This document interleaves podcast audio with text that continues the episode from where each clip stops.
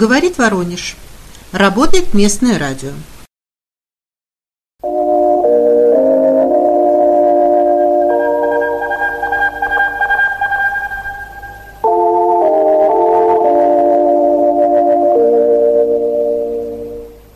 Передаем последние известия. На западном участке Запорожского направления украинские войска сместили акцент атак с жеребянок на Луговое. Таким образом, они пытаются двигаться напрямую на Васильевку. При поддержке артиллерии ВСУ безуспешно атаковали у Работина и прощупывали российскую оборону в районе Чкалова. На Угледарском участке российские войска при поддержке артиллерии вернули ряд позиций в районе Равнополя – в свою очередь, аналогичные действия ВСУ Старомайорского также можно назвать успешными для украинских подразделений. На Донецком фронте вооруженные силы России после артударов атаковали три главных укрепрайона ВСУ в Марьинке, Красногоровке и Авдеевке. Без успеха. На Бахмутском направлении ВСУ после артударов вели штурмовые действия у Андреевки и Клещеевки и тоже без продвижения. Наша армия также без успеха пыталась долбить хохлов в районе Ивановского со стороны Берховки в направлении Григоровки, Меньковки и Веселого. Не путать с одноименными населенными пунктами к северо-западу от Донецка к северу от Авдеевки. Это район Артемовска. В общем, бои идут, фронт не двигается. Продолжается война на измор. Россия объявила ряд районов в северо-западной и юго-восточной частях международных вод Черного моря временно опасными для судоходства. В Минобороны указали, что в связи с прекращением зерновой сделки с полуночи 20 июля, то есть уже сегодня, все корабли, следующие по Черному морю в украинские порты, будут рассматриваться как потенциальные перевозчики военных грузов – страны, под чьими флагами будут следовать суда, будут считаться соучастниками конфликта на стороне Украины. А это значит, что по кораблям будут стрелять. Вооруженные силы Украины продолжают стягивать резервы для атаки Запорожской атомной электростанции. Об этом заявил в Рио главы Запорожской области Евгений Балицкий. Он назвал ситуацию в регионе стабильно напряженной. По его словам, российские военные мужественно отражают натиск противника, но тем не менее Украина не успокоилась и продолжает долбить атомную электростанцию. Вчера в 4.30 украинские формирования нанесли удар по складу с боеприпасами южнее аэродрома в Кировском районе Крыма. Ну и естественно, что эти боеприпасы начали взрываться. Часть автодороги Таврида перекрыта, устроен объезд. Ближайшие села, по-видимому, придется отсылать, потому что снаряды летают неуправляемо. Остается надеяться только, что других складов э, смертоносных э, бомбочек у нас еще достаточно, а то ведь и стрелять будет нечем.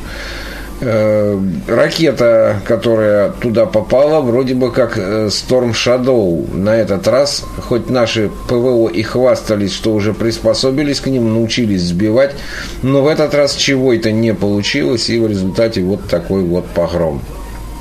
По мнению военных специалистов, Росгвардия не справилась с охраной Крымского моста.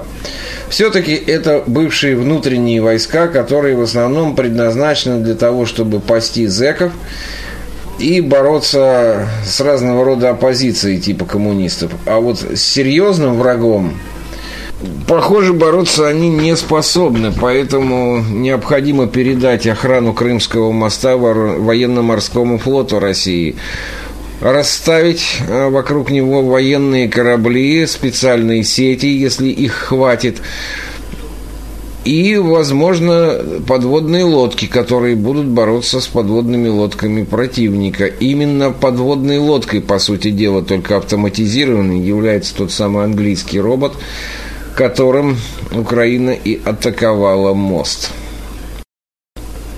В России установлен новый рекорд по банкротству граждан. За первые шесть месяцев 2023 года таковыми признано 163 тысячи человек.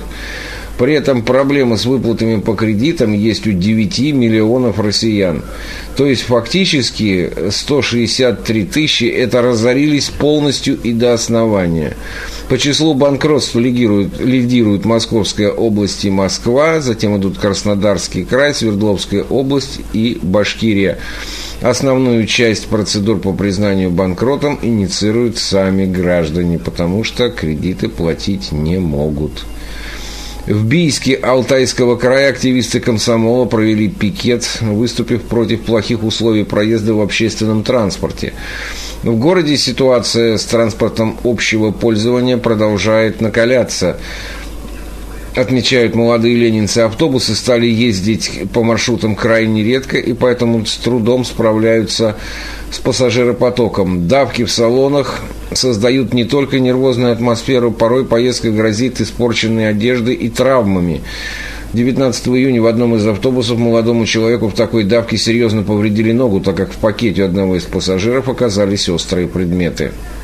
Пикетчики утверждают, что переполненные автобусы перевозчикам очень выгодны. Чем теснее в салоне, тем жирнее барыш. Комсомольцы требуют от городских властей перевозчиков заканчивать с этим безобразием и выпустить больше автобусов на линию. Любопытную мысль отправил э, на сайт ВКонтакте губернатор Псковской области. Он предложил убрать с площади Ленина памятник э, вождю мирового пролетариата и сделать там фонтан, а памятник засунуть куда-нибудь. Уже на следующий день коммунисты устроили там акцию протеста и потребовали не трогать памятник. В интернете идет опрос общественного мнения, что же лучше, памятник или фонтан. С небольшим отрывом лидирует Ленин. Внешнеторговый оборот России в первом полугодии увеличился на 3% по сравнению с аналогичным периодом 2019 года. Об этом заявил в Рио главы Федеральной таможенной службы Руслан Давыдов на встрече с премьер-министром Михаилом Мишустиным. Поворот российской торговли в сторону стран Юга и Востока состоялся, подчеркнул Давыдов. Правительственная комиссия по региональному развитию одобрила выдачу казначейских кредитов 32 российским регионам. Им выделят более 19 миллиардов рублей. На эти средства будет приобретено около 2,5 тысяч новых автобусов. МЧС в ближайшие три года дополнительно потребуется более 205 миллиардов рублей на программу технического переоснащения. Об этом заявил глава ведомства Александр Куренков. В частности, средства необходимы на закупку современных образцов пожарной, спасательной и авиационной техники. За первое полугодие погрузка экспорта на сети РЖД в адрес российских портов составила более 170 миллионов тонн. Как сообщили в РЖД, это почти на 2,5% больше, чем за аналогичный период прошлого года. Наиболее заметно выросли погрузки зерна, химикатов и угля. Родители российских школьников в этом году планируют увеличить бюджет на подготовку детей к учебному году в среднем на 23%. Об этом свидетельствуют данные опроса сервиса Яндекс Реклама. Увеличение расходов связано с ростом цен на школьные товары. Венгрия выступает против поставок Киеву кассетных боеприпасов. Об этом заявил министр иностранных дел и внешнеэкономических связей Венгрии Петр Сиярта. По его словам, предоставление Украине любых вооружений приводит лишь к новым жертвам и затягиванию конфликта. В Тель-Авиве прошла многотысячная демонстрация против продвигаемой правительством судебной реформы. Участники акции скандировали антиправительственные лозунги и требовали отозвать спорный проект реформы. Для разгона протестующих полиция использовала водометы. В Южной Корее объявили особыми зонами бедствия 13 районов страны, пострадавших в результате мощных ливней. Непогода привела к наводнениям и оползням, повреждению объектов инфраструктуры. Более 10 тысяч граждан страны были эвакуированы в безопасные районы. В Кении вновь вспыхнули акции протеста оппозиции против повышения налогов и высокой стоимости жизни. Акции прошли в ряде городов страны, несмотря на указ властей о запрете уличных мероприятий. Многие протесты закончились столкновениями с полицией. Аномальная жара в Греции привела к масштабным лесным пожарам. В тушении огня задействовано более 200 пожарных. Борьбе со стихией препятствуют сильные ветры. Проводится эвакуация населения из опасных районов. Через полтора года с начала СВО стало очевидно, что страна не может развиваться в условиях либерального курса. Победный советский опыт, опыт мобилизации ресурсов в самые короткие сроки сейчас востребован как никогда. Но власть отказывается прислушаться к нему. Почему так происходит? Мнение экспертов в нашем материале. Страна не может продолжать идти либеральным курсом. Сегодня стоит новая принципиально важная задача – укрепление суверенитета и национальных традиций. Об этом говорил лидер КПРФ Геннадий Зюганов на пресс-конференции, посвященной итогам работы весенней сессии Госдумы. Я считаю, что это исключительно важное направление, но все это требует решения главного вопроса – изменения финансово-экономического курса и бюджетно-кредитной политики. Как показал и текущий год, Несмотря на то, что достойно отчитывался и Мишустин, выступали его замы, министры, тем не менее финансово-экономический блок продолжает старую политику, которая никогда не даст темпы выше мировых, о чем президент призывал в своем послании, не позволит избавиться от нищеты и отсутствие должной подготовки кадров.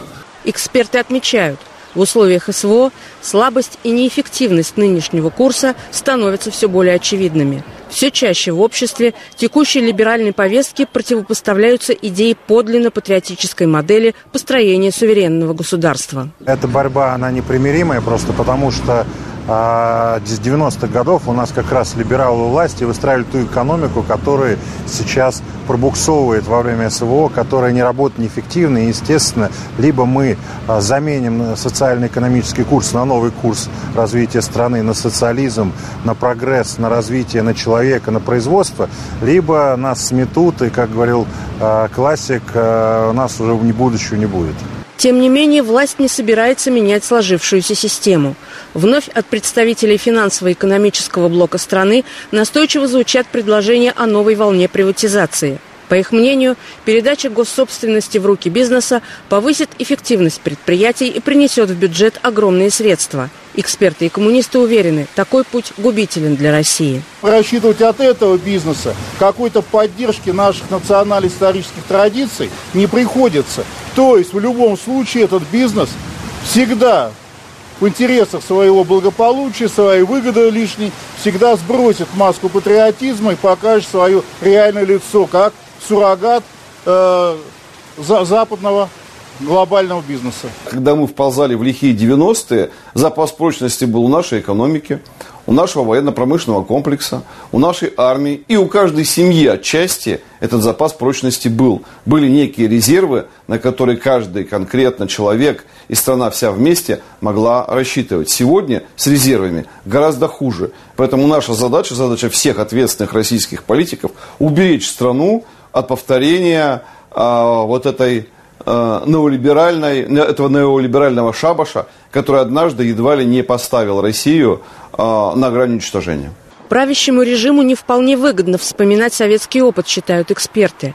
Ведь для столь же убедительной победы и столь же стремительного развития сегодня необходимо серьезно корректировать социально-экономические лекала и пересматривать подходы к управлению.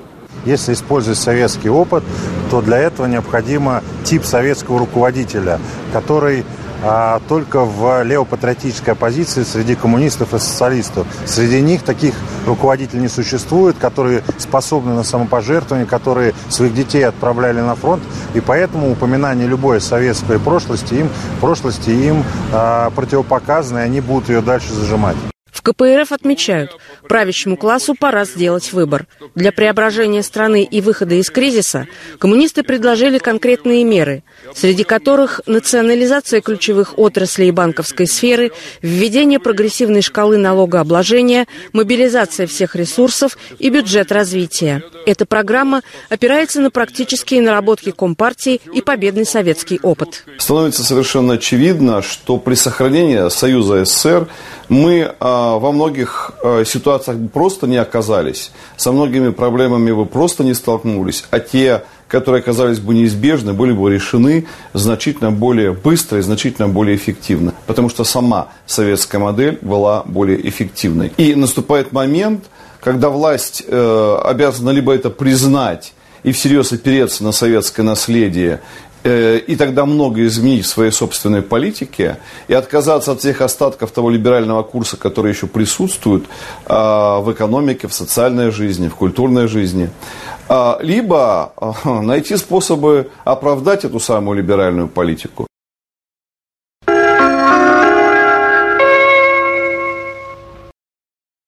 Шестой год кадетская школа-интернат в подмосковном Красноармейске не может добиться положенных ей 25 миллионов рублей. Эту сумму из бюджетных средств не выплатила учебному заведению администрация городского округа Пушкинский. Наш телеканал уже неоднократно рассказывал об этой ситуации. Напомним, в борьбе за справедливость школа-интернат прошла 14 судов, все выиграла. В июне этого года стартовало новое разбирательство в арбитражном суде Московской области. Шесть лет в условиях постоянной нехватки денег. В 2017 году Министерство образования Московской области выделило кадетской школе-интернату Красноармейска положенные ей более 30 миллионов рублей субсидий. Но на счет поступило только 6 миллионов. Оказалось, что ранее контрольно-счетная палата города без посещения школы постановила, что там нет интерната. Финансирование сократили в пять раз. Незаконность решения признали уже 14 судов – но денег по-прежнему нет.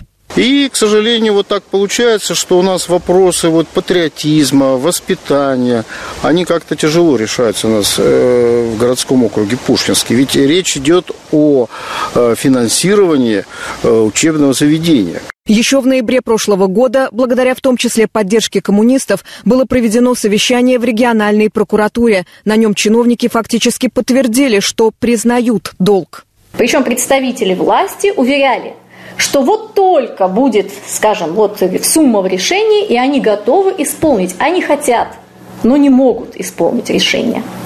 Ну что ж, с помощью прокуратуры мы подали дополнительный иск, в котором есть сумма 25 миллионов рублей. Первое заседание прошло в областном арбитражном суде 26 июня. Однако там представители ответчика неожиданно вновь заявили, что не согласны с иском. Это удивило и юристов, и руководство школы. Нам было непонятно, почему на заседании суда 26 июня администрация города Пушкина, Министерство финансов и Министерство экономики а, были против значит, того, чтобы удовлетворить материальный иск, который рекомендовала Генеральная прокуратура. Следующее заседание суда назначено на сентябрь. В КПРФ подчеркивают, складывается впечатление, что решение вопроса пытаются отложить до завершения выборов губернатора, и это плохой знак. Мы будем добиваться того, чтобы школа получила положенные ей э, деньги, и будем еще раз помогать э, руководству школы отстаивать свои права. Мы рассчитываем, что все-таки выиграем и этот суд. Ну а пока, чтобы поддержать образовательный процесс, руководство вынуждено брать кредиты. Школа продолжает работать только благодаря энтузиазму педагогов и вопреки позиции органов государственной власти. В Октябрьском районе Новосибирска продолжаются работы по обустройству сквера Героев Донбасса. Проект рассчитан на три года. Планируется, что сквер будет открыт в следующем году. Ход работ проинспектировал мэр Новосибирска коммунист Анатолий Локоть. В прошлом году здесь методом э, народной стройки много очень делалось, субботники проводили.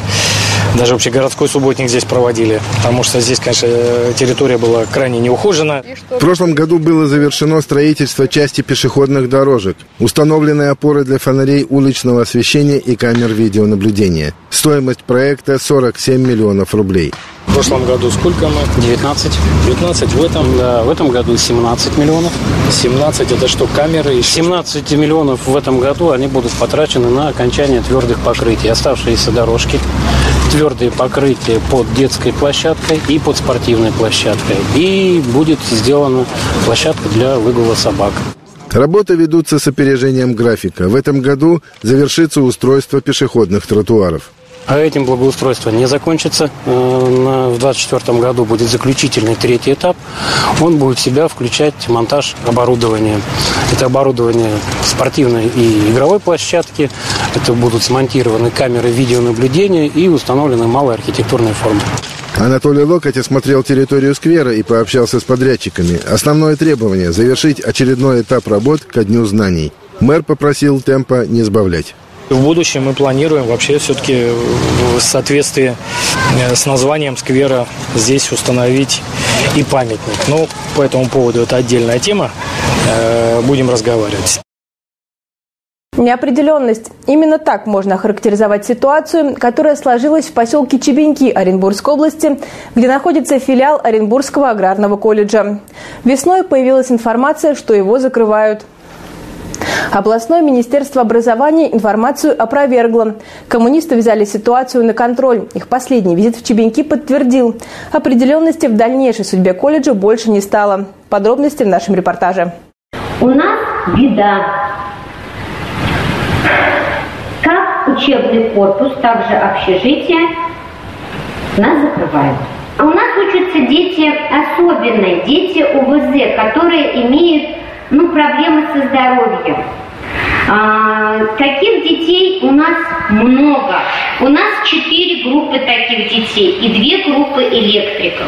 Но детей на основании того, что есть предположение, что общежитие признано аварийным, у нас забрали. Это обращение коллектив филиала Оренбургского аграрного колледжа записал весной после визита специалистов, которые признали здания непригодными. Ситуацию взяла на контроль депутат Госдумы коммунист Нина Останина. Она посетила поселок Чебеньки. Дело в том, что весной прошлого года, что называется, потекла крыша, но до сего момента никто решений не принимал. И вдруг себе э, приезжает некая э, экспертная группа, э, представляющая акцион... некое ООО, и дает заключение о том, что это здание аварийное, непригодное для проживания. Весной Нина Останина направила депутатские запросы в профильные ведомства.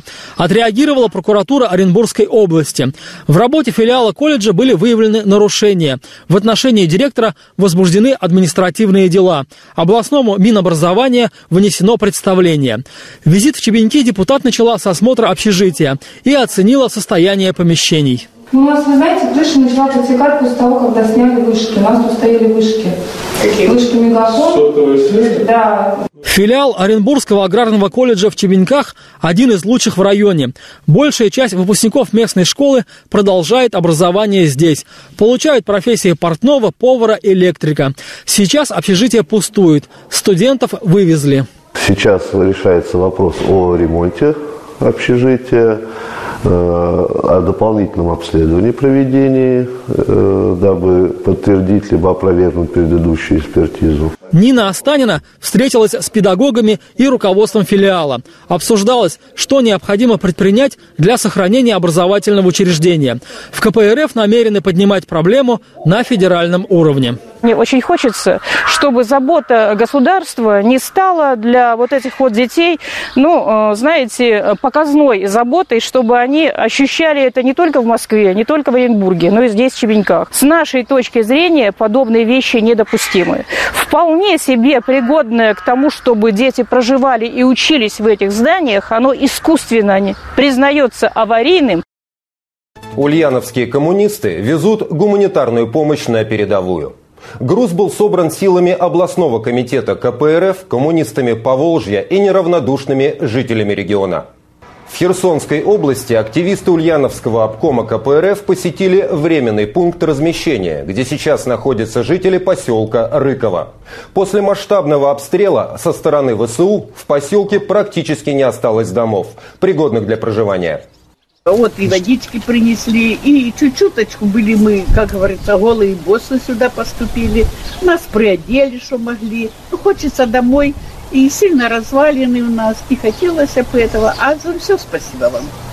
Коммунисты оставили часть гуманитарного груза, в том числе бутилированную воду, которой очень не хватает летом во время сильной жары. Все ваше внимание для нас это очень большая поддержка. Ну, как знаете, мы рады. если мы друг другу в беде не будем поддерживать, Спасибо вам большое еще раз. Я очень рада. Я не подумала, что такая поддержка тут будет. Потому что много чего потеряли, но мы надеемся на все хорошее. Так и будет. Первый секретарь Херсонского обкома КПРФ Рамиль Замаледдинов побеседовал с эвакуированными и составил списки необходимых продуктов и вещей. Следующий груз будет формироваться в соответствии с этими запросами. Отдельно хотелось бы выразить слова благодарности Центральному комитету Коммунистической партии Российской Федерации, нашим ростовским товарищам, это первому секретарю Бессонову Евгению Ивановичу, депутату Государственной Думы Коломейцеву Николаю Васильевичу. Люди передают вам слова большой благодарности. Они верят в нас, и они, самое главное, ценят то, то, что они не считают себя брошенными и не остались без внимания. Поселок Саракташ в Оренбургской области остался без общественного транспорта. Единственный внутрипоселковый маршрут не обслуживается. Коммерсантам он не выгоден, а у властей нет денег, чтобы датировать убытки перевозчика. Местные жители обратились к коммунистам. На встрече с депутатами-коммунистами, что называется, яблоку негде упасть. Проблема с общественным транспортом затронула всех жителей микрорайона Южный. В наш район перестал ходить микроавтобус под номером «двойка». Раньше он ходил один раз в час, этого было достаточно. Сейчас не ходит вообще. На этом автобусе или «Газели» дети ездили в садики, дети ездили, которые расположены именно в Саракташе, дети ездили в школу. Ситуацию усугубляет и то, что Саракташ разделен железной дорогой. Все объекты социальной инфраструктуры находятся на другой стороне поселка. Сейчас я вот, чтобы сюда добраться, я пролезла через под да. пятью составами. Под пятью, Пять да. составов И я пролезла, обтерла все эти составы. Местные жители рассказали, что об отказе обслуживать маршрут перевозчик уведомил администрацию в апреле, а в мае прекратил работать. По словам представителей администрации, меры были приняты, только результата нет. Объявили конкурс и ожидали, что кто-то, может быть, зайдет на этот бизнес и будет заниматься перевозками. Но, к сожалению, ни одной заявки нет. Потому что все маршруты эти убыточные.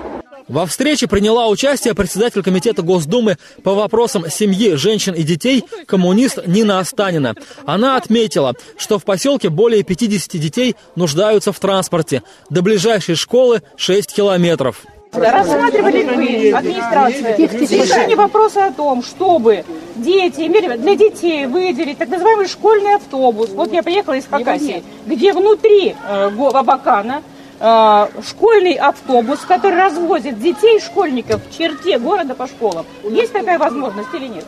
В администрации вопрос не рассматривали. В итоге на встрече с коммунистами был организован сбор подписей. Теперь вопрос с транспортом в поселке Саракташ депутаты-коммунисты вынесут на региональный уровень. Школьный маршрут, маршрут доставки детей должен быть обязательно. И в этой части я взяла на себя обязательство обратиться к губернатору области с тем, чтобы выделены средства были на школьный автобус. Негоже это, когда жизни и здоровье детей угрожает опасность, когда они переходят через железную дорогу. В областном отделении КПРФ отмечают, заявка на выделение средств на дотации для организации внутрипоселкового транспорта районной администрации так и не была направлена. Перевозчик, самостоятельно расторгнувший договор, до сих пор не привлечен к ответственности. В данном случае мы четко видим, что администрация района бездействует, а АИП Лутовина можно отнести, по моему мнению, к недобросовестному, так скажем, перевозчику, который, кстати говоря, также имеет, э, ну, так скажем, возит людей из Саракташа в город Оренбург, вот там он получает доходы а внутри поселка, там, где невыгодно, он работать, видимо, не хочет. То есть это вот самый настоящий сегодняшний, на сегодняшний день капитализм в своем лице проявляется в поселке Саракташ.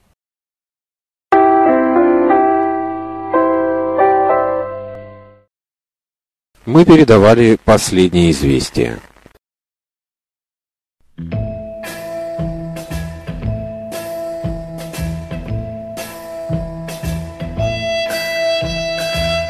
По сведениям Воронежского областного гидрометцентра, в ближайшие сутки ожидается переменная облачность, преимущественно без осадков. Ветер западный 7-12 метров в секунду. Температура ночью 12-14, днем 24-26 градусов тепла.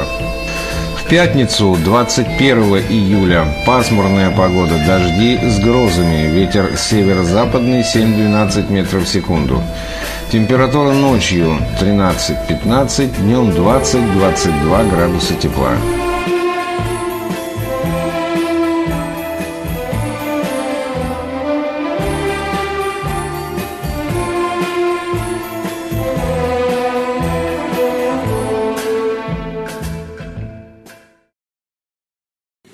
Начинаем передачу «Театр у микрофона».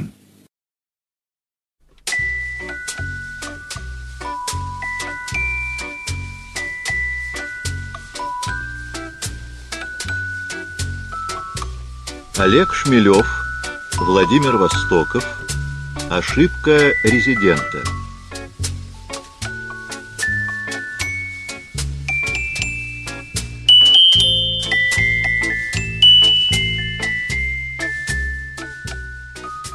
«Это получилось очень натурально», — сказал Павел, показав на кляксу. Николай Николаевич поморщился.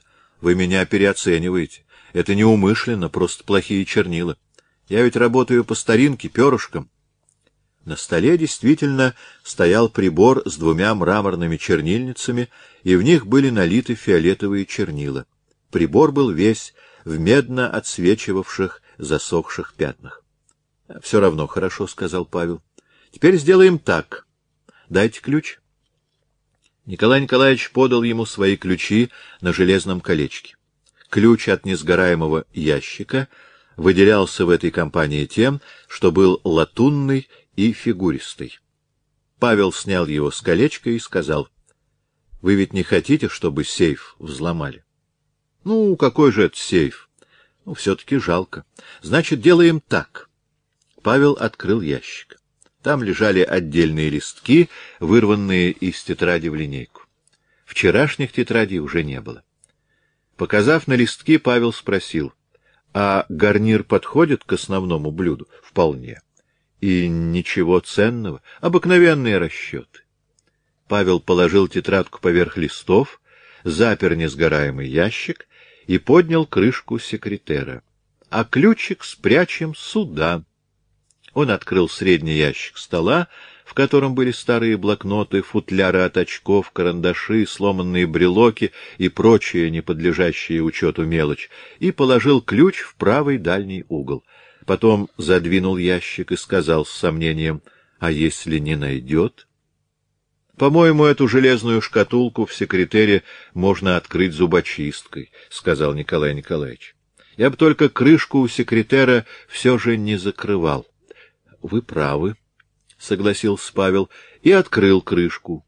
— Но будем надеяться, что ключик все-таки найдут. Стол не запирается, как видите. Покончив с этим делом, Павел помог Николаю Николаевичу собрать в чемодан все необходимое, и они спустились к ожидавшей их машине. Павел сказал, что менее чем через час они будут на месте. В понедельник, 5 июня, Брокман приехал в город К. Поезд прибыл без четверти девять. Проспав до восьми, Брокман все же успел и побриться, и выпить стакан чая, предложенного проводницей. Вагон он покинул последним. На привокзальной площади он сел в троллейбус, шедший до центра, и через двадцать минут сошел на остановке, что напротив почтамта.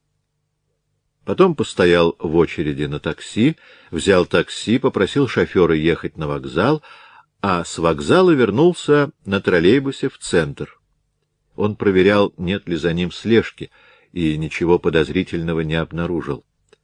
У него был разработан подробный план, но сначала нужно было как следует поесть, а между тем кафе и рестораны, мимо которых он проходил, еще не открылись. Тогда он решил заняться телефонной частью плана и отыскал на тихой улочке, стоящую в тени старенького отцветшего каштана, будку автомата. Линда Николаевна снабдила его горстью двухкопеечных монет, и когда автомат проглотил безвозмездно три монеты, на первой же цифре, включив сигнал «занято», Брокман пошел дальше и нашел другую телефонную будку. Сначала он набрал номер домашнего телефона Николая Николаевича. Никто не ответил. Он повторил звонок с тем же результатом. Следующим был институтский телефон Нестерова. Женский голос сказал «Алло, вас слушают?» «Пожалуйста, Николай Николаевич». «Его нет, он в отпуске. Кто его спрашивает?» «Я по личному делу. Скажите, Николай Николаевич уехал или он в городе?» «Уехал. А семья?» «На такие вопросы не отвечаем, извините». План Брокмана предусматривал и это.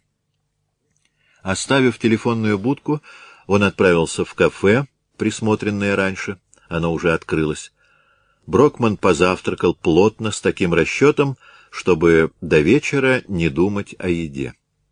Правда, в портфеле у него был пакет с холодной курицей, бутербродами и свежими огурчиками, положенный Линдой Николаевной. Брокман всегда отводил пище одно из самых важных мест в своей рискованной жизни.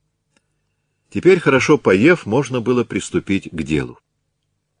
Свернув с главной улицы, он пошел по переулку, потом свернул на улицу, ведущую к реке, и, отсчитав три перекрестка, на четвертом взял вправо. Он передвигался точно по чертежу, который выучил наизусть еще перед посадкой на лайнер «Олимпик», так же, как и номер автомобиля, за баранку которого он собирался сесть.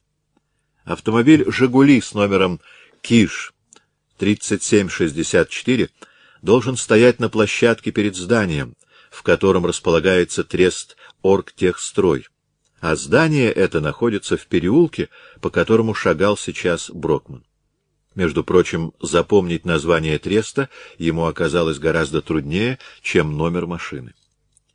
Переулок сделал крутой изгиб, и Брокман увидел слева, за невысокой железной оградой с широким незакрывающимся проемом, трехэтажное серое здание. Перед ним была прямоугольная асфальтированная площадка, а на ней разноцветные автомобили. Брокман сосчитал семь штук. Синие «Жигули» с номером 3764 стояли в дальнем углу. И выезду других машин не мешали.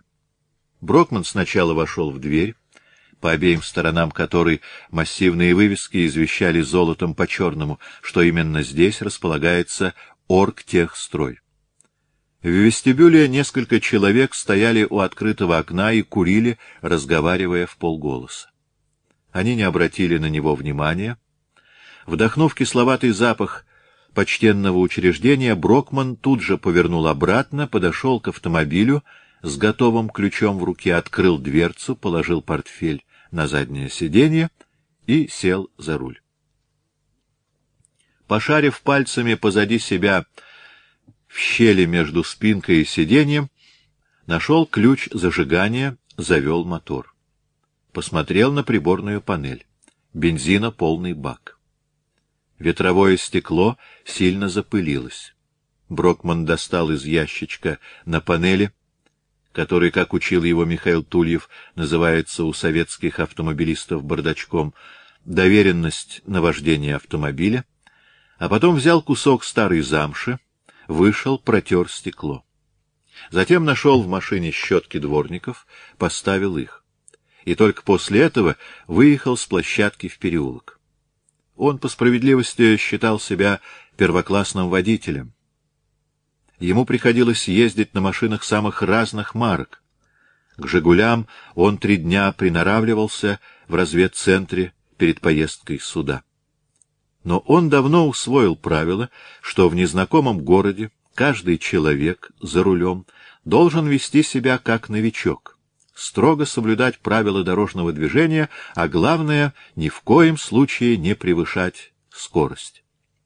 Брокман поехал сначала к реке, потом повернул в центр, съездил к вокзалу, потом к рынку, опять в центр и, наконец, к дому академика Нестерова. Не выходя из машины, он оглядел все подъезды к дому, все подходы и поехал на другой конец города. Остановившись у телефона автомата, он позвонил на квартиру Нестеровых. Трубку не поднимали. Брокман сел за руль, закурил и тихо покатил по длинной улице, выводящей за город. Была половина второго. Солнце только-только начало склоняться на запад и пекло очень сильно. Хотелось в тень, и Брокман решил поискать на окраине что-нибудь вроде парка или рощи. Улица привела его к реке, и он увидел вдали висящий над водой мост, по которому двигались люди и автомобили. Противоположный берег был лесистым, а за грядой округлых крон поблескивали на солнце раскиданные по широкому полю маленькие озерца.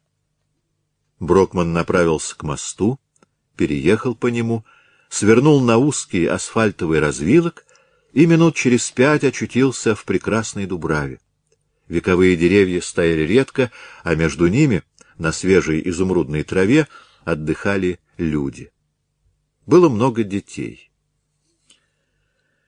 Проехав дальше, Брокман увидел на полого спускающемся к воде берегу густые заросли орешника — а в нем тут и там туго растянутые палатки и автомашины с распахнутыми дверцами.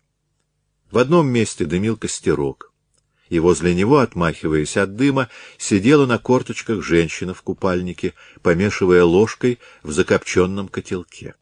В стороне над кустами взлетал и опускался волейбольный мяч. Брокман съехал с дорожки и выключил мотор. С пляжа слышались веселые крики, плеск воды. Негромко играла музыка. У кого-то в машине был включен приемник. Вид палаток навел Брокмана на счастливую мысль. Ему придется ночевать в этом городе, а воспользоваться советом Линды Николаевны насчет того, чтобы потолкаться возле одной из гостиниц и найти кого-нибудь из местных жителей, сдающих комнаты командированным, он считал нежелательным. Во всяком случае, лучше бы обойтись без этого. А вот если бы у него была палатка, он мог бы устроиться в этом туристском городке, не прибегая ни к чьему посредничеству. Правда, можно и в машине переночевать, заехав куда-нибудь поглушь, но палатка казалась предпочтительнее. Брокману не пришло в голову, что дотошный наблюдатель, увидев в этом междугородном стане автомобиль с номером К, может удивиться, почему вдруг местный житель решил ночевать по-цыгански. Да, в общем, эта непредусмотрительность особой опасности в себе не таила, потому что лагерь автотуристов раскинулся километра на полтора, и кому придет охота вникать в номера машин, если их тут не менее пятисот? Одобрив собственную идею, Брокман поехал в город с целью купить в магазине спортивных принадлежностей небольшую туристскую палатку. Палаток в магазине не оказалось, ни больших, ни маленьких. И продавец, флегматичный молодой человек, лениво заверил Брокмана, что он не найдет никаких палаток и в других магазинах. Взамен продавец посоветовал купить брезентовые чехлы для лодок два последних, оставшихся еще не проданными. Из них при известном терпении можно сшить одиночную палатку, правда, без пола. Брокман шить палатку не собирался, поэтому купил чехол, рассудив, что он может послужить ему матрацем, а на случай дождя — крышей. В три часа он пообедал в тихом малолюдном ресторане, а потом позвонил на квартиру Нестерова по-прежнему никто не отвечал. И Брокман подумал, что он избавил бы себя от многих дополнительных хлопот, если бы осуществил намеченное сегодня же, не откладывая дальше. Однако благоразумие требовало осторожности. Пока что прошло всего пять или шесть часов с тех пор, как он первый раз позвонил на квартиру, в которую должен проникнуть. Хозяева могут уехать на один день, а к вечеру вернуться. Надо выждать хотя бы сутки, так будет надежнее. Начав рассуждать о предстоящем деле, Брокман испытывал нетерпение. А это в его положении никуда не годится. Нетерпеливый значит торопящийся. А когда человек торопится, он действует непременно с ошибками. Ему, Брокману, следует настраивать себя таким образом, что, может быть, придется провести в этом городе не один день, и даже не одну неделю. Все зависит от того, что обнаружит он в квартире Нестерова. Тихо катался он по окрестностям города. Медленно тянулось время. Чтобы оно не терялось даром, Он старался заниматься наблюдением над дневной жизнью горожан. Но это, во-первых, могло послужить ему, как говорится, только для общего развития, практической же цены не имело, а во-вторых, он находился не в том состоянии, чтобы какие-то ничтожные подробности чужого быта могли отвлечь его от мыслей о предстоящем серьезном деле. Единственное, что немного развлекало его, это причудливые порядки содержания автотранспорта в черте города. Машины парковались, занимая половину проезжей улицы. Никакой платы за стоянку, никакого контроля. А когда он пытался понять, каким образом машина, за рулем которой он сидел, могла безнаказанно, не привлекая ничьего внимания, неделями стоять на площадке перед государственным учреждением, а стояла она, наверное, не менее двух недель, и это оказалось выше его сил. Если бы даже ему растолковали, что в тресте Оргтехстрой владелец машины Кутепов не так давно работал внештатным юрисконсультом, это ничего бы ему не объяснило. В восемь часов вечера он позвонил Нестеровым. Телефон молчал. Брокман поехал через мост в автотуристский лагерь, еще не затихший к тому времени. Поставив машину в облюбованном раньше месте, там, где он видел взлетающий над кустами волейбольный мяч, он вышел и потянулся так, что хрустнуло в затекших плечах, и с удовольствием вдохнул свежий речной воздух. И вновь услышал удары по мячу и увидел сам мяч. Такое впечатление, что эти отчаянные любители весь день только тем и занимались, что играли без сетки в перекидочку. Вынув из портфеля припасы Линды Николаевны и разложив их на траве, он увидел, что мяч, сильно ударенный, летит по косой траектории в его сторону. Упал мяч в траву прямо у его ног и, отскочив, ударился о заднюю дверцу машины. Тут же из кустов выбежала тоненькая блондинка в ярко-красном купальнике. Когда она приблизилась, Брокман разглядел ее. Лет двадцати пяти, хорошенькая, глаза серые с голубым отливом. — Здравствуйте, — сказала блондинка. — Добрый вечер, — ответил Брокман. Она поглядела на разложенную еду и спросила, подняв с земли мяч. — Вы тут новенький? — Да вот только что прибыл. — В сухомятку, значит? Вон полна река воды. Это опасно в наше время. Мы сейчас самоварчик поставили, у нас тут целая компания, хотите, присоединяйтесь. И, пританцовывая на ходу, она ушла туда, откуда прилетел мяч. Чай был кстати, Брокману хотелось пить. И девушка была очень симпатичная и простая. Нет, никаких таких мыслей у него не возникало, хотя он давно тосковал по женской ласке. Все это будет потом, потом. Но он не видел никаких причин отказываться от предложения, сделанного так непринужденно и непосредственно. Уложив еду в портфель, Брокман пошел по следам девушки. На небольшой поляне среди кустов стояла серая «Волга». Около нее белая палатка, маленькая на одного человека. А перед палаткой на траве сидели вокруг попыхивающего самовара четверо, блондинка в красном купальнике, а с нею трое молодых людей, все по виду спортсмены, уже успевшие порядочно загореть. Поздоровались, познакомились. Имена мужчин Брокман не запомнил, девушку звали Нина. Он присоединил свои запасы к их закускам. У них была и водка, но Брокман выпить отказался, сославшись на то, что завтра ему надо иметь ясную голову. Ему налили в большую фаянсовую кружку кипятку из самовара, а Нина предложила взять из жестяной банки пакетик для разовой заварки. Она распечатала опоясанную бумажной лентой коробку с мармеладом. Молодые люди выпили водки и с аппетитом начали есть. Брокман от них не отставал, хотя водки и не пил. Поглядев на Волгу, он спросил у Нины, — Это ваша? — Да. — Вы издалека? — Из Ленинграда. Первой буквой номера на машине была «Л». Закусив, все стали пить чай. И все, как и Брокман, брали пакетики для заварки и мармелад из коробки. Начинало темнеть, когда Брокман взял свой портфель и поднялся. — Ну, мне пора спать, рано вставать. Спасибо вам большое. — На здоровье, — сказала Нина. — Завтра приходите, опять чайку попьем. Вернувшись к машине, Брокман расстелил брезент на траве, но тут же передумал. Он беспокоился за Спидолу. Если лечь под открытым небом, а рацию оставить в машине, это рискованно. Машину легко открыть, а мелкие воришки, специализирующиеся на кражах из автомобилей, есть в любой стране. Положить спидулу под брезент и спать на ней, как на подушке, это тоже ненадежно. Поэтому Брокман решил спать в машине.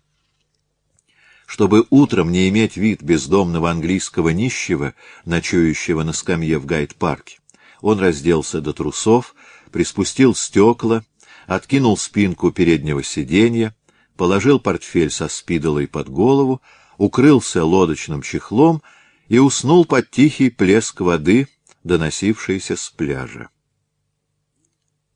Проснулся он от птичьего гомона в половине пятого, и первое, что обнаружил, портфеля со спидолой под головой у него не было. Пропала рация. Знакомый ветерок опасности дунул ему в лицо. На плохой сон он никогда не жаловался, но спать так крепко, чтобы не услышать, как у тебя из-под головы вынимают подушку, на это он способен не был. Неужели та сероглазая дала ему в мармеладе снотворное? Значит, он давно на крючке? И ему таким способом дают понять, что его намерения относительно квартиры Нестеровых известны? Чепуха какая-то.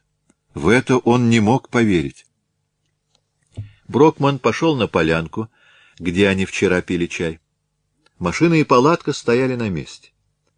На кусте орешника были развешаны красный купальник и лифчики сероглазой блондинки. Полок палатки был застегнут, но Брокман, заглянув в щелку, увидел спящую Нину. Он выбрался из кустов на берег. Река и пляж были еще пустынны, только какой-то поджарый старик делал зарядку в ста метрах от него. Брокман искупался. Вода была холодная, как раз такая, какую он любил и в какой ему давно не приходилось плавать. Выйдя на берег и обсохнув, он почувствовал облегчение и ясно осознал, что надо доводить дело до конца, независимо от того, кто взял у него спидолу — контрразведчики или случайный воришка. Он не допускал, что это контрразведка. Зачем так грубо работать на полпути? Когда плавки высохли, он оделся и поехал в город. В начале шестого позвонил Нестеровым из автомата неподалеку от их дома. Телефон по-прежнему молчал.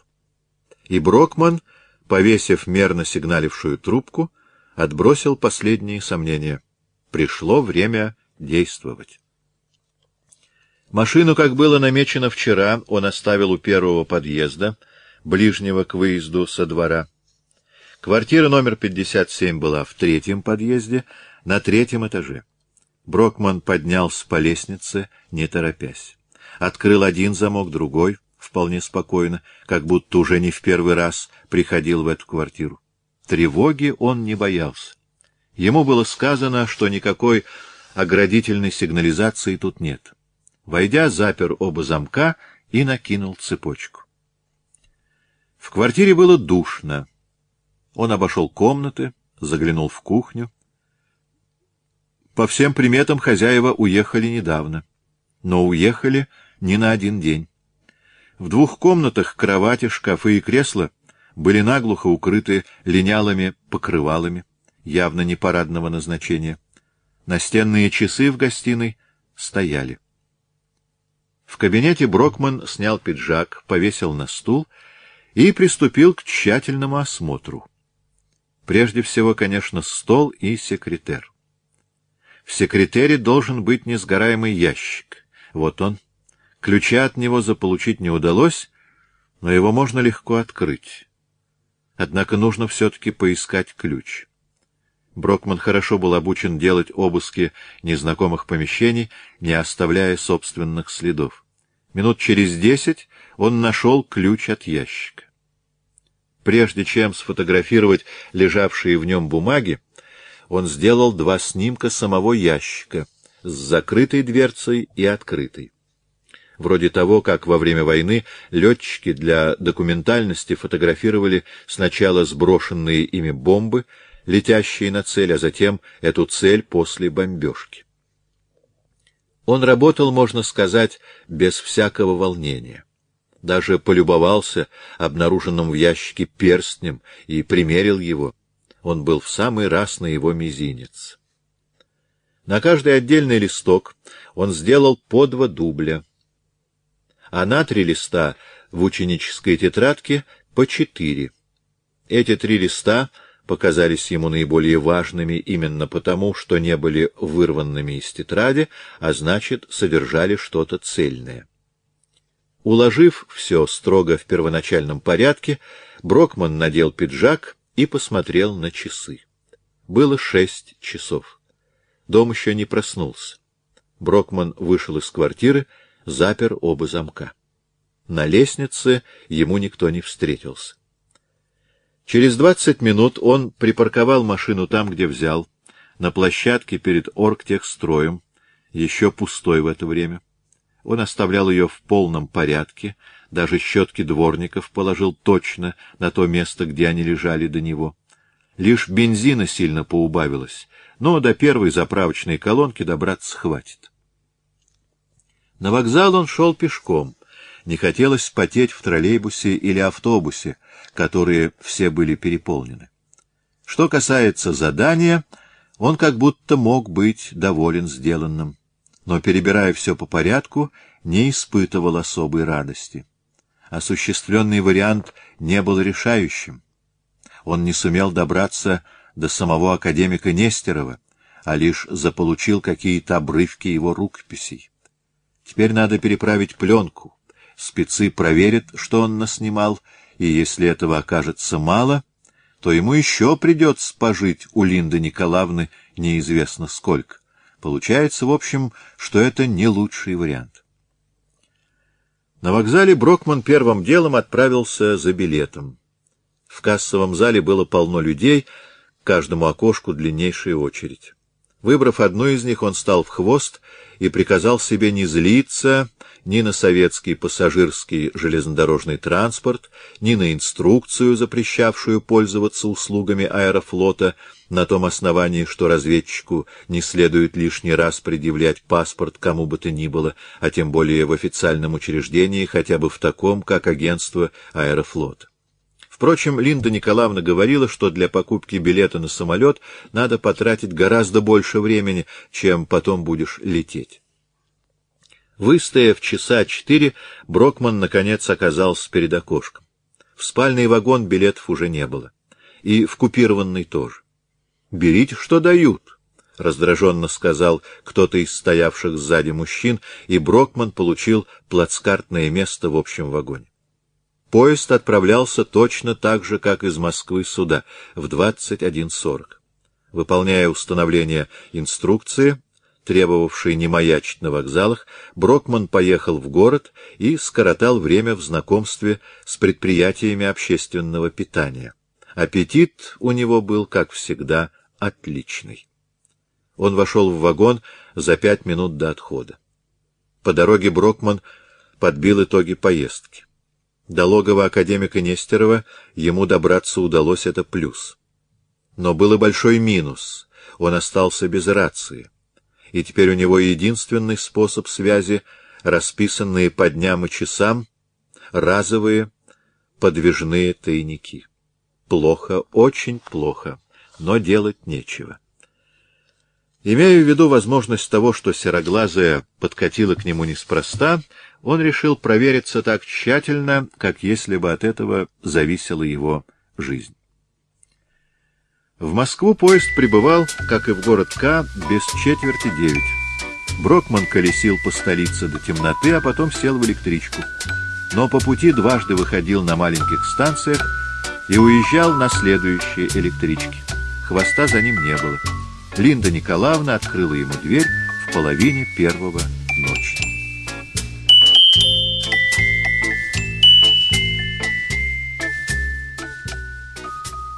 Глава 21. Кутепов дает показания. Давно известно, когда человек сидит в тюрьме под следствием, для него неизвестность хуже любой определенности, даже самой страшной. Ожидание суда мучительнее самого суда, а приговор, даже самый строгий, снимает с души невыносимую тяжесть неопределенности. Угадать состояние Кутепова после первых коротких допросов было нетрудно. Он лихорадочно старался определить, что именно и в каких пределах известно следствию, в чем его могут уличить неопровержимо, и что пока находится в области предположений. Как адвокат он понимал и видел, что в той части, которая относится к Светлане Суховой, его алиби, подготовленное им не лучшим образом, ничего не стоит, и, как он и опасался, было легко опровергнуто. Сейчас коренным был вопрос, жива ли Светлана. Если она даст показания, все остальные доказательства его вины обретут силу неопровержимых. Но, несмотря ни на что, он страстно желал, чтобы она осталась жива. Он наизусть помнил статьи Уголовного кодекса и знал, что за покушение на убийство с целью сокрытия другого преступления его осудят не мягче, чем за совершенное убийство. Однако тут вступало в действие другое грозное обстоятельство.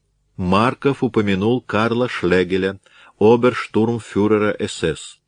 Это значит, что контрразведчикам известно его, Кутепова, военное прошлое, ради сокрытия которого он был готов на что угодно, и, как вырисовывается теперь, совершенно зря.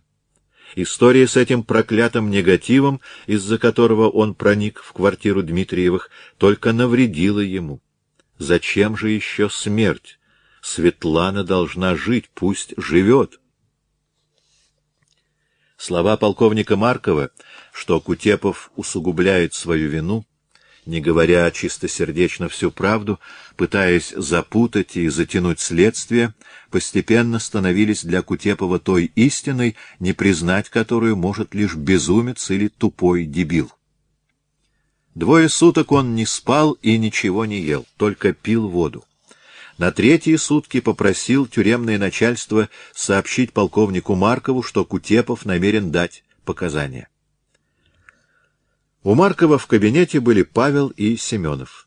На двух круглых столиках у стены Кутепов, войдя, заметил разложенные ключи и замки, которые проходят по делу как вещественные доказательства и то, что было взято у него при аресте. Увидев Павла, Кутепов приостановился и несколько секунд смотрел на него в глубокой задумчивости. — Вы решили говорить? — спросил Марков, когда Кутепов после повторного приглашения сел на указанный ему стул. — Да, я расскажу все с полной откровенностью. Я готов помочь следствию во всем, что в моих силах. От вас требует столько правда. Разрешите мне задать один вопрос. Совсем несвойственным ему тоном умоляюще сказал Кутепов. Пожалуйста. Сухова жива? Да. Кутепов как бы весь обмяк. — С чего же мы начнем? — сказал Марков. — Давайте-ка с самого начала. На кого вы работали и как все это произошло? В 53-м году осенью я имел несчастье согласиться на сотрудничество с одним человеком, дал обещание оказывать ему кое-какие услуги. Он работал тогда в каком-то посольстве в Москве. До прошлого года меня не тревожили, а в январе я получил привет от того человека, и мне поручили все это дело, которое теперь столь печально кончилось.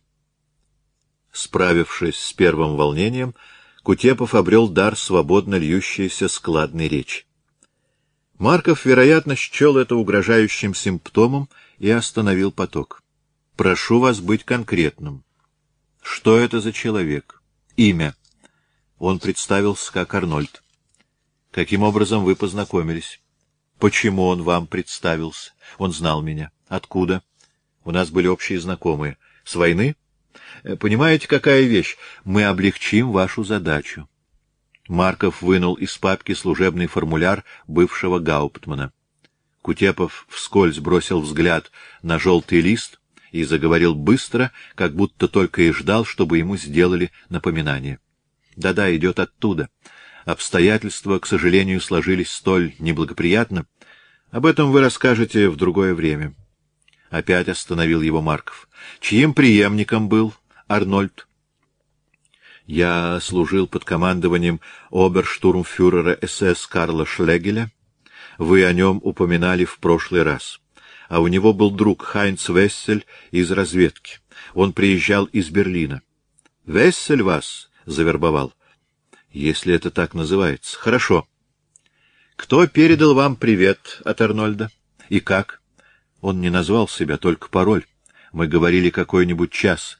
Он прекрасно знает русский. О чем шла речь? Он сказал, что мне надо завязать дружеские отношения с двумя подругами, Светланой Суховой и Галиной Нестеровой. Дал их адреса. Для чего познакомиться? О конечной цели не упоминалось. Он сказал, я буду время от времени получать инструкции. Так оно и было. Каким же образом мыслилось завязать дружбу? Это зависело от моей предприимчивости. Вы понимаете, при колоссальной разнице в возрасте мне не приходилось рассчитывать на что-то такое. В общем, надо было проявлять изобретательность. Во имя бескорыстной дружбы. Я должен был расположить их к себе, сделаться, так сказать, духовным наставником, чтобы они чувствовали необходимость во мне. В каком направлении вы должны были их наставлять. Не хочу себя выгораживать, я говорю вам все абсолютно откровенно. Но этот человек был очень циничен. Он сказал, надо искать в людях червоточинку, а если ее нет, постараться, чтобы она завелась. Как же вы приступили к выполнению задания? Сначала наблюдал за ними. У меня образовалось много свободного времени, когда вышел на пенсию. Что значит «наблюдали»? Ну, часто заходил в универмаг, где работала Сухова. Иногда сопровождал их по улицам. Они могли насторожиться. Ну, какие подозрения может вызвать безобидный старик? И потом они беспечны. В чем состоял ваш план? Познакомиться, а потом использовать маленькие человеческие слабости. Ведь все любят получше одеться, особенно молодые женщины. Вы делали подарки? Да от имени итальянского инженера? Здесь Кутепов впервые ответил с задержкой. Ему потребовалось время, чтобы по достоинству оценить степень осведомленности людей, ведущих следствие. Наконец он сказал, «Этот итальянец появился случайно. Он прислал посылку Светлане, и тогда у меня возникла идея использовать, так сказать, сам факт его существования». Я подал идею, ее одобрили и даже развили. Я, видите ли, вошел во вкус, мне нравилось, я словно ставил психологический опыт. Но он мог провалиться в самом начале. Почему? Я попал в объектив фотоаппарата другу Суховой, молодому человеку по фамилии Дмитриев. Подруги видели вас на карточке? Да, но не обратили внимания на сходство. Карточка небольшая, я был там немного не в фокусе. Я говорю, они очень беспечны. По-моему, Светлана даже не заметила пропажу этой карточки и письма от итальянца. Вы их украли? Если угодно, так квалифицировать. Вы так боялись этих фотокарточек, что не побоялись проникнуть в квартиру Дмитриевых? Чтобы идти на такой риск, нужны серьезные причины. Не только в прошлом? Не совсем. И в настоящем тоже. Нельзя оставлять собственный портрет на руках у людей, против которых злоумышляешь. Вы что же с первого шага знали, что кончится уголовным преступлением? Нет, нет, упаси Боже! — воскликнул Кутепов. Я вообще не предполагал, к чему все это приведет. Но в июне ко мне опять приехал из Москвы этот человек, я изложил ему в подробностях все, что узнал сам, ну, взаимоотношения между молодыми людьми, немножко об их характерах, сказал и об итальянце, и что можно скомбинировать с его помощью, отдал ему письма итальянца. Тогда-то он мне и посоветовал обязательно заручиться каким-нибудь предметом, принадлежавшим Дмитриеву. Вам так и сказали, предмет должен годиться для совершения убийств. Кутепов замахал руками. Нет, нет. Просто с появлением итальянца возникали определенные коллизии. Знаете, треугольник. Дмитриев юноша горячий, если что произойдет, могут заподозрить и его. Это ваши собственные соображения. Я только описывал ситуацию. Решение принимал этот человек. Он так и не сказал своего имени. Нет, мы больше не виделись. Дальше вы действовали самостоятельно. Я регулярно получал инструкции. Кто их передавал? Делалось довольно просто. Мне звонили по телефону.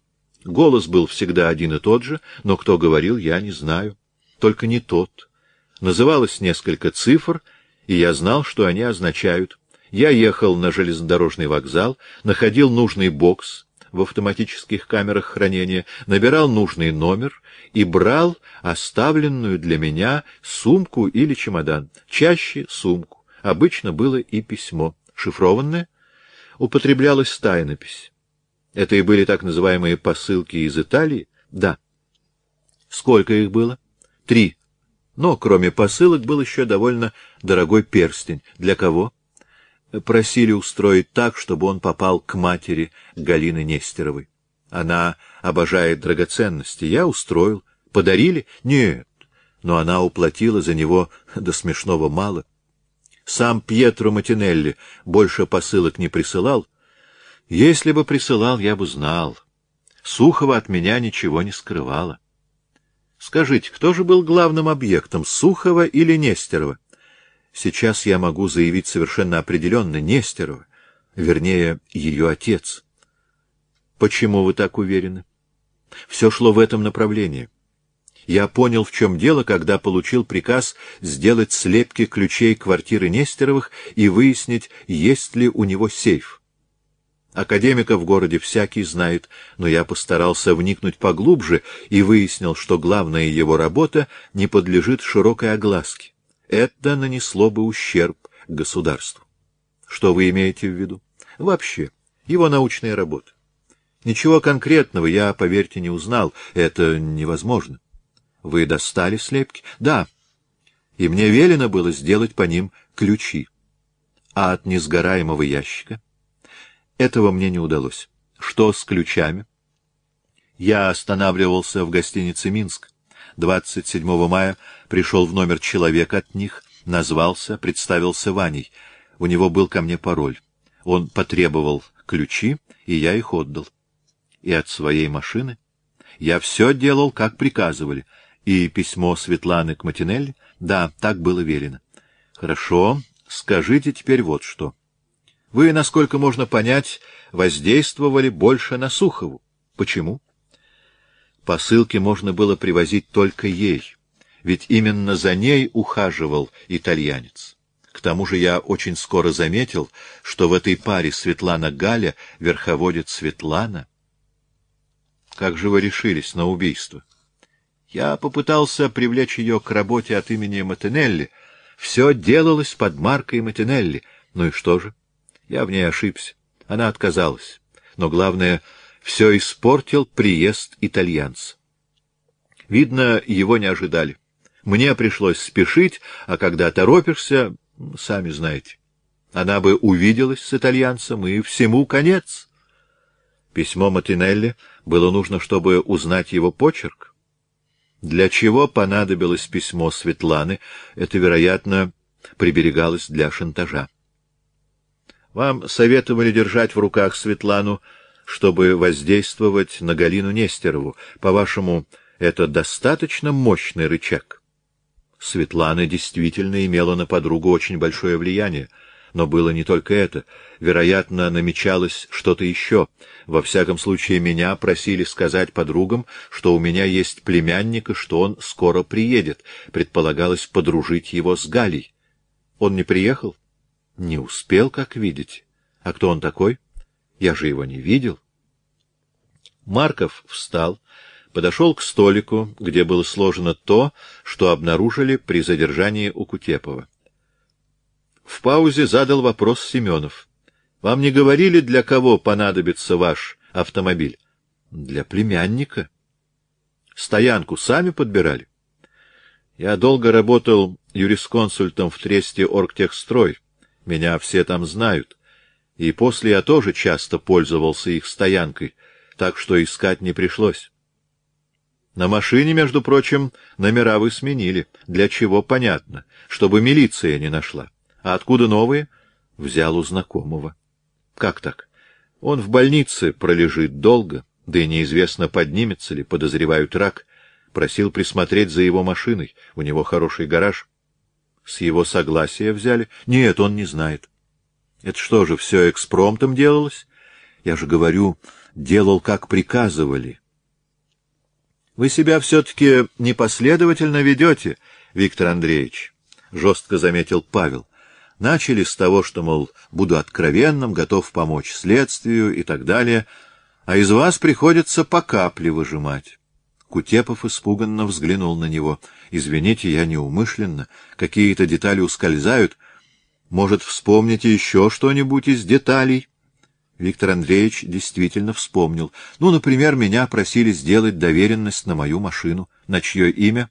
Если не ошибаюсь, Никитин. Уже с новым номером? Да. Вы заранее все рассчитали. Это было нетрудно. Мною руководили. Куда вы девали разводной ключ? Бросил в реку. Значит, рассчитывали, что все равно подозревать станут Дмитриева.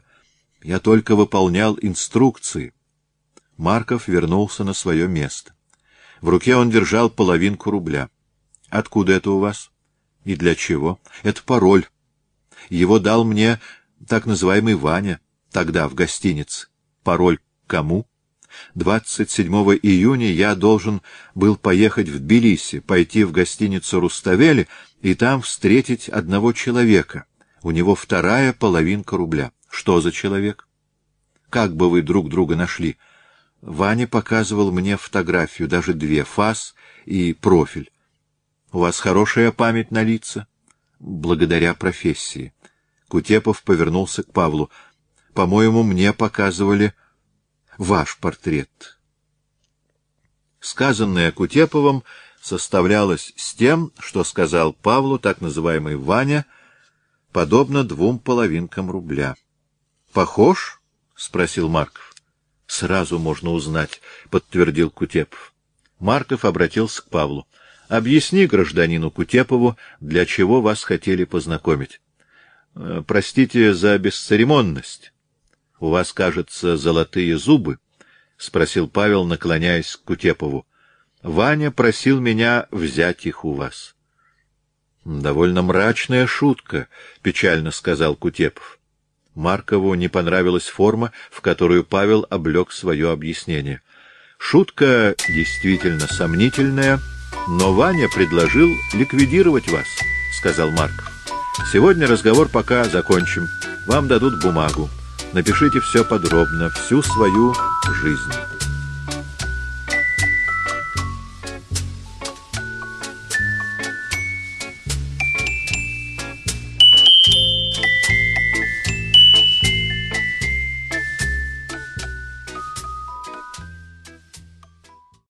Передача подготовлена радиостанцией «Местное радио Воронеж» Ленинского райкома КПРФ.